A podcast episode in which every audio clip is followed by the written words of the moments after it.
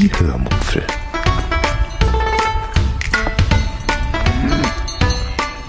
Aus dem Tagebuch einer Allgäuerin.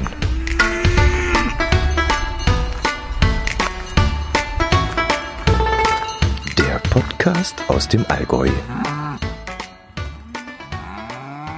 Hallo und herzlich willkommen zur 177. Episode der Hörmupfel, in der ich euch von Plastiktüten Teil 2 erzählen möchte, von Eis selber machen und von einem Schild in der Praxis meines Arztes. Viel Spaß beim Hören. Als allererstes möchte ich mich bei euch für die vielen, vielen, vielen Zuschriften in, äh, zu meinem neuen Intro bedanken. Von allen Seiten kam nur das aller, allergrößte Lob, das ich an dieser Stelle natürlich herzlich an den lieben Klaus weitergeben möchte. Um alles mal zusammenzufassen, was da so reingetrudelt ist, ähm, das alte Intro, wenn ich das jetzt richtig verstanden habe, war sowieso das Schlechteste an meinem Podcast. Und es wurde auch langsam mal Zeit, dass da etwas Besseres kommt. Und Klaus, das war dann auch noch ein Feedback, äh, Klaus hat sich, wenn ich das richtig interpretiert habe, mh, mit diesem Intro selbst übertroffen. ja, ähm, der Brombeerfalter Daniel, der hat allerdings geschrieben, dass nach diesem tollen Intro jetzt auch noch ein schöner Trenner fehlen würde. Der spieluhrenartige, nee, die spieluhrenartige Melodie passe nun nicht mehr zum neuen Intro, schreibt er. Also Daniel, jetzt aber mal, also, was verlangst du eigentlich für Sachen? Nach dem neuen Intro jetzt auch noch ähm, neue Kapiteltrenner. Also das geht ja mal gar nicht. Diese Qualitätssteigerung ist ja schon ein bisschen viel verlangt, oder? Also dann, dann komme ich dann wahrscheinlich in den Bereich, wo ich für meinen kostenlosen Podcast etwas verlangen muss.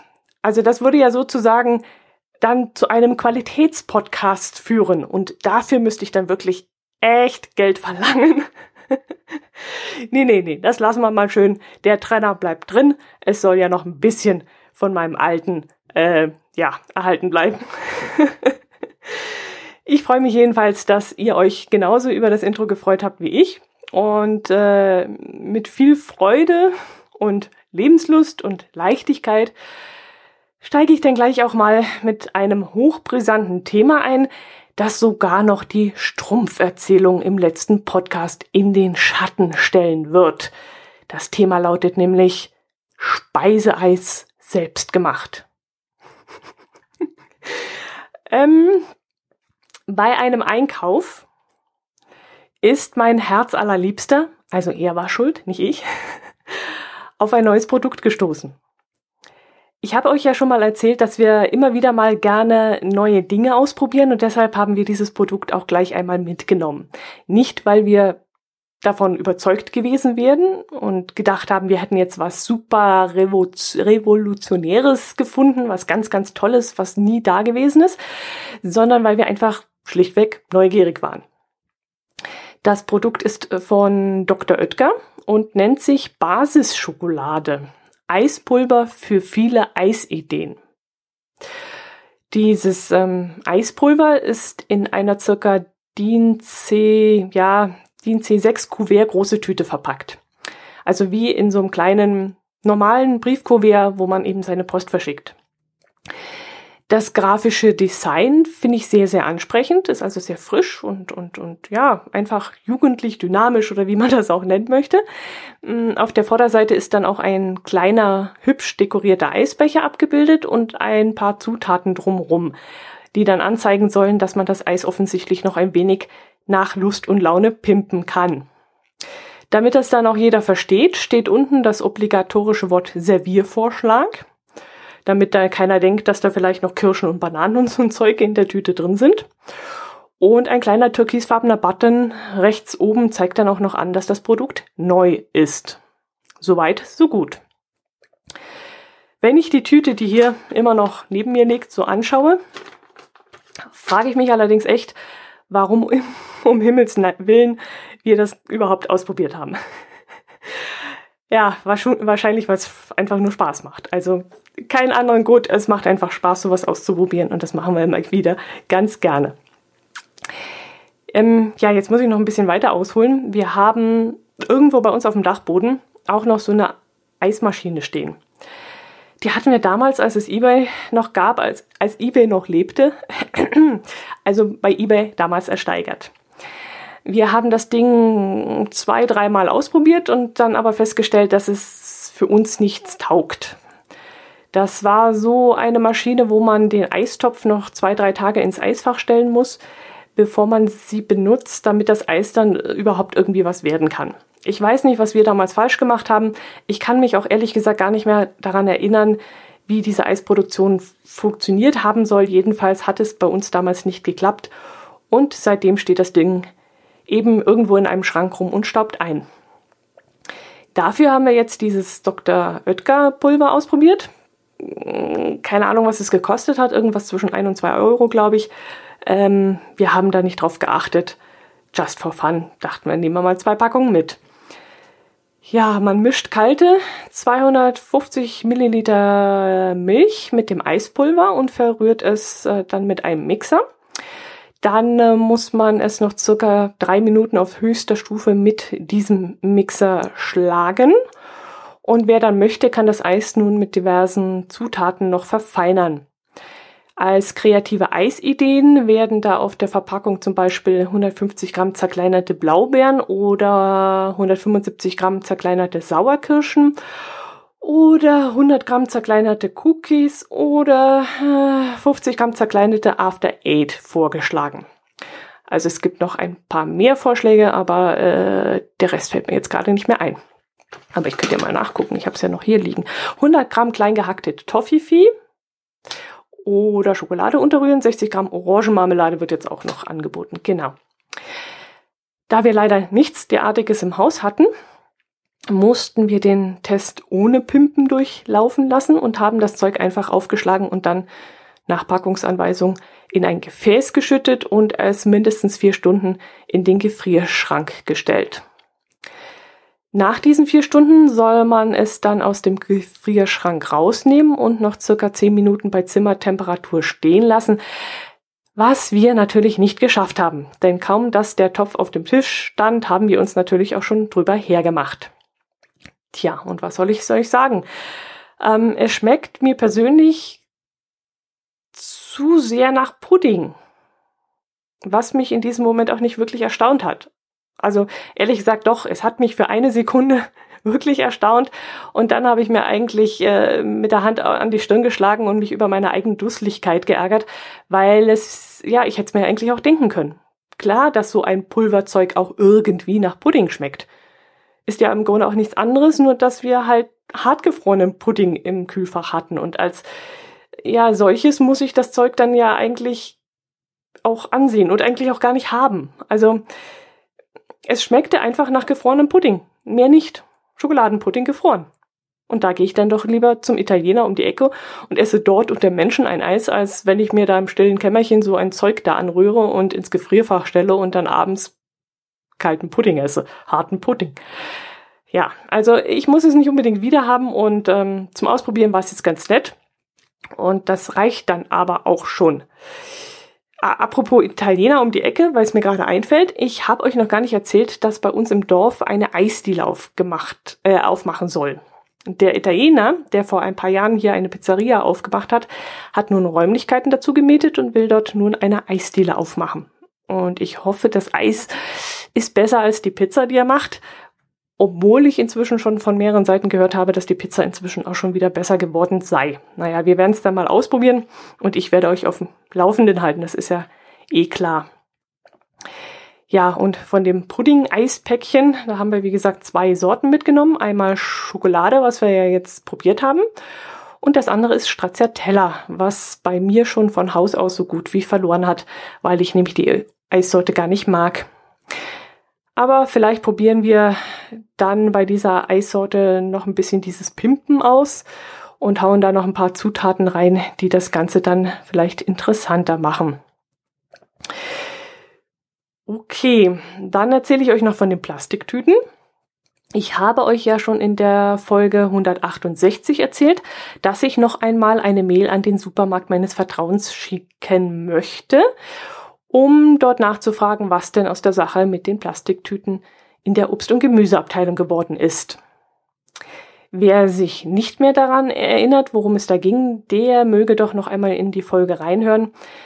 Ähm, ich wollte die Menge von Plastiktüten bei meinem Obst- und Gemüseeinkauf reduzieren hatte deshalb vor einem Jahr eine Mail an den Supermarkt geschrieben, bin dann mit in meinen Augen viel Blabla, aber durchaus auch freundlich abgespeist worden und habe jetzt doch tatsächlich noch einmal noch einmal eine Mail an den gleichen Mann geschickt, der mir vor einem Jahr die Antwort gegeben hatte. In meiner neuen Mail habe ich dann geschrieben, äh, sehr geehrter Herr Dingstibumsti, vor etwas über einem Jahr habe ich sie angeschrieben, um auf die Plastiktütennutzung in ihrer Obst- und Gemüseabteilung Bezug zu nehmen. Ich kritisierte die Tatsache, dass es Normalkunden nicht erlaubt wird, mehrere Obst- und Gemüsesorten in einer Plastiktüte abzuwiegen, um diese an der Kasse zu bezahlen. Sie antworteten mir damals bla bla bla bla. Dann habe ich halt nochmal seine Mail soweit zitiert, damit er wusste, worum es darin ging und habe dann weitergeschrieben, Sie schrieben mir damals aber auch, dass für die Zukunft intern an einem Mehrwegnetzsystem gearbeitet wird, das eine weitere Reduzierung von Verpackungen ermöglicht. Nun möchte ich gerne von Ihnen erfahren, ob sich in dieser Sache inzwischen etwas getan hat und ob die Firma XY die technischen Hürden, die ein solches System mit sich bringt und die Sie ebenfalls in Ihrer Mail erwähnt haben, überwinden konnte. Mit freundlichen Grüßen, bla und blub. So, und das war meine Mail. Und er hat doch tatsächlich daraufhin geantwortet, ging sogar sehr flott. Also ich war erstaunt, wie schnell die Mail dann da war. Und der schreibt dann, sehr geehrte Frau Bla und Blub, vielen Dank für Ihre Nachricht. Weiterhin macht es für Normalkunden leider keinen Sinn, mehrere unterschiedliche Obst- und Gemüsesorten in einer Tüte abzupacken, da unsere Kassenkräfte die Artikel jeweils an der Kasse auspacken und einzeln erfassen müssen. Dann geht es so mit bla bla bla weiter. Da preist er dann noch sein, Einkaufs-, sein Einkaufshelfersystem an, das, wie ich ja immer noch finde, seiner ganzen Argumentation ein bisschen widerspricht, weil es die Kunden immer noch in zwei Klassen einteilt. Einmal in die, denen eben unterstellt wird, dass sie bescheißen und dann in die anderen, denen das eben nicht unterstellt wird, weil sie ja diesen komische, dieses Einkaufshelfersystem verwenden. Ähm, ja, egal, das ist ein längeres Thema. Wie gesagt, es widerspricht sich und ich verstehe das nicht ganz, aber gut. Ähm, weiter schreibt er dann, um jetzt nochmal auf die Tüten zurückzukommen, beim Projekt Mehrweg Netzverpackungen sind wir leider keinen entscheidenden Schritt weitergekommen, aber unsere Obst und Gemüse Knotenbeutel wurden durch neuartige I'm Green Tüten ersetzt, die vorwiegend aus dem nachwachsenden pflanzlichen Rohstoff Zuckerrohr bestehen. Ich hoffe, ich konnte Ihre Fragen zu Ihrer Zufriedenheit beantworten. Mit freundlichen Grüßen. Okay. I'm Green Tüten hat er da drin erwähnt in seiner Mail. Und da habe ich natürlich gleich mal nachgeschaut, was diese I'm Green Tüten drauf haben und bin im Internet bei einer Firma fündig geworden, die solche Tüten herstellt. Da steht dann, die Tüten würden aus 85 Prozent des nachwachsenden Rohstoff Zuckerrohr bestehen, wie ja dann auch Herr Dingsdi in seiner Mail geschrieben hat. Ähm, dann steht da noch, die grünen Taschen und Beutel lassen sich mehrfach wiederverwenden und sind zu 100% recycelfähig. Dann habe ich noch eine wunderhübsche Grafik gesehen, wo der Kreislauf von der Zuckerrohrernte über die Destillation, Dehydration und Verarbeitung und Produktion bis eben zur fertigen Tasche aufgezeigt wird, so dass dann auch jeder Verbraucher auch sofort anhand dieses Bildchen sieht, wie toll und grün das Ganze ist. Ja, sicher. Aber ich würde dann halt doch lieber auf vermeiden statt auf wiederverwenden setzen wollen. Also wiederverwenden tue ich trotzdem schon, natürlich. Also ich verwende so eine Plastiktüte bis zu 15 Mal, bis ich sie dann ordnungsgemäß entsorge. Trotzdem möchte ich den Mist halt doch lieber vermeiden. Und wenn es eben so einfach wäre, wie es eben auch in diesem Supermarkt wäre, wenn man es einfach umsetzen würde, Lieber Herr Dingsti-Bumsti, dann könnten wir uns diesen ganzen Schmorus nämlich völlig sparen. Und ja, gut. Also das Thema ist noch nicht ganz zu Ende.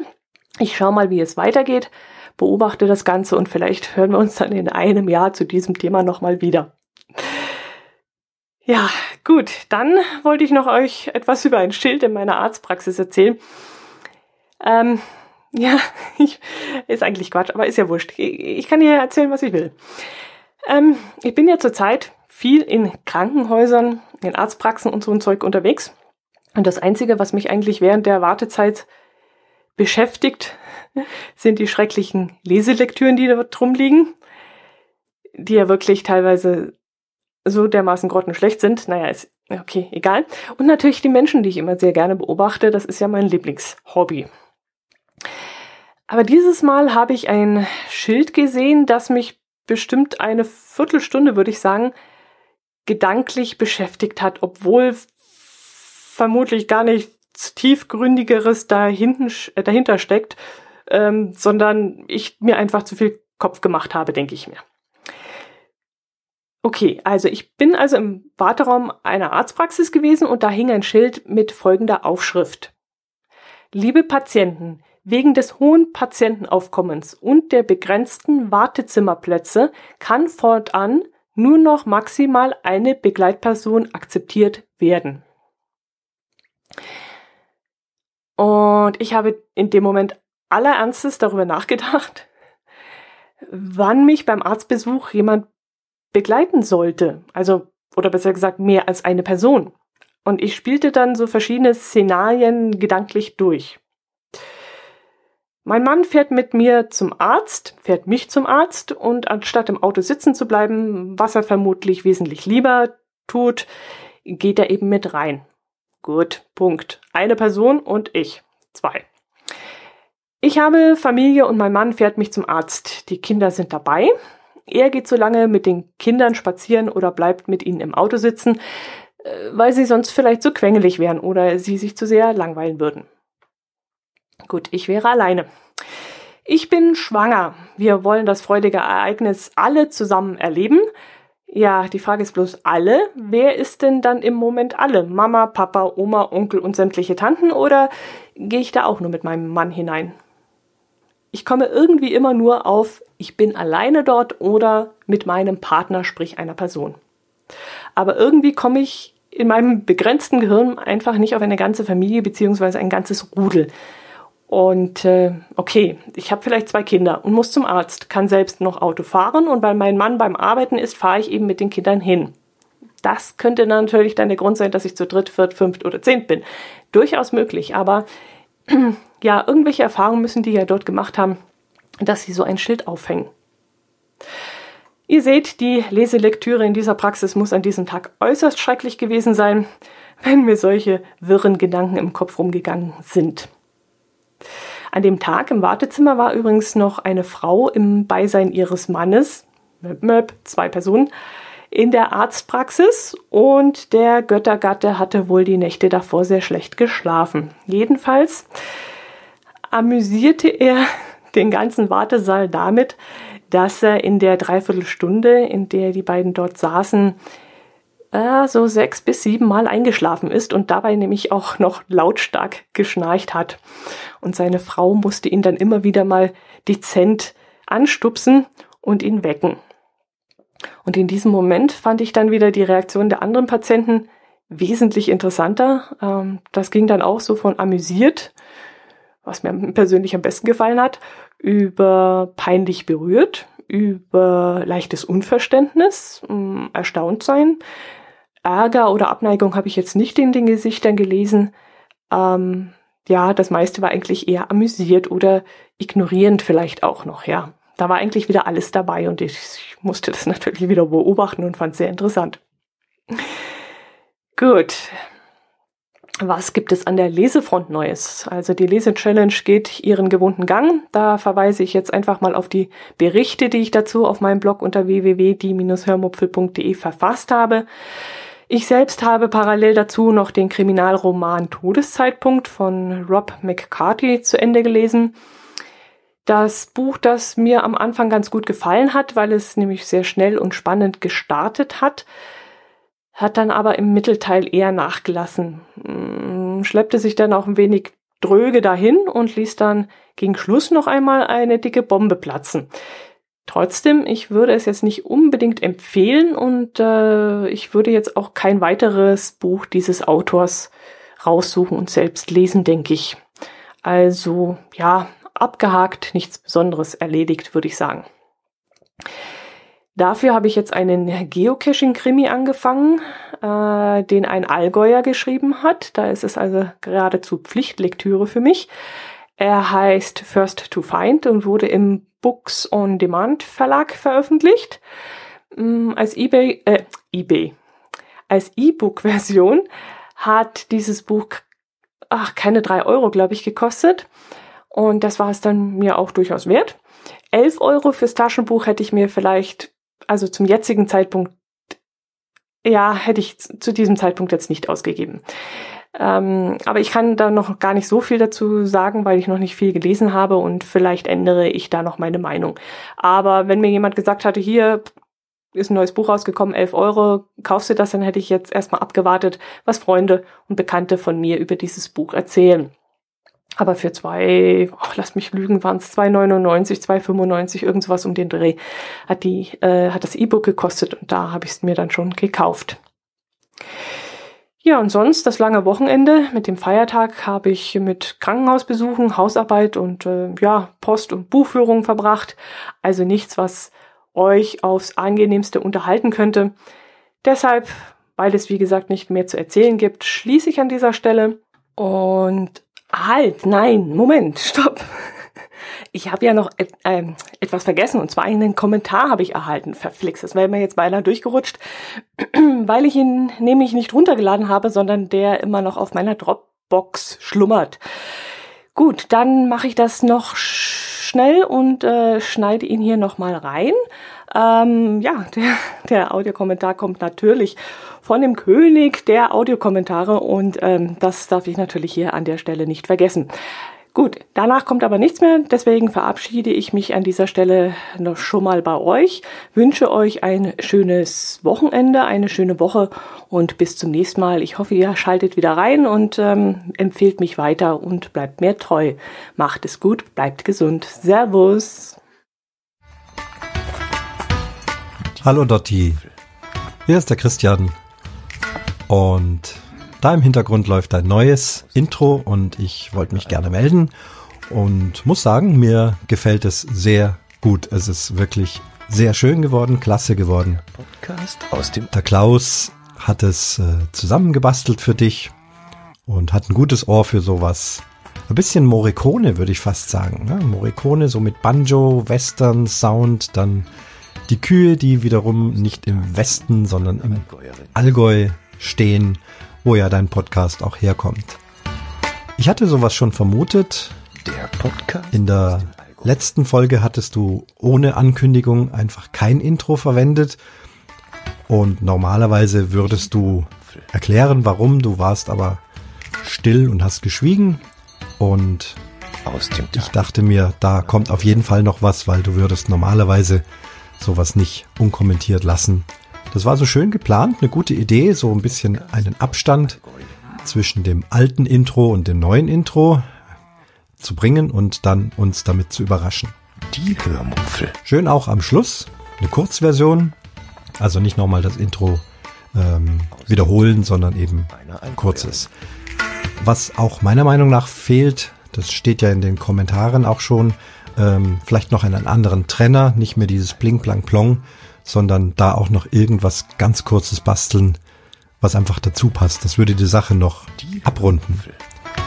Ich kenne ja das alte Intro sehr gut, wie du weißt, habe ich es sehr oft auf dem Kopfhörer gehabt, weil es ja auch das Intro vom Allgäuer Geocaching Podcast war oder immer noch ist. Da bin ich gespannt, lass mich überraschen, ob das alte Intro dort vielleicht noch weiterleben darf. Wir werden sehen. Viel Erfolg mit deinem Podcast und deinem neuen Intro und auch Gruß natürlich an den Klaus. Gratulation für diese schöne Arbeit. Ciao, der Oboman.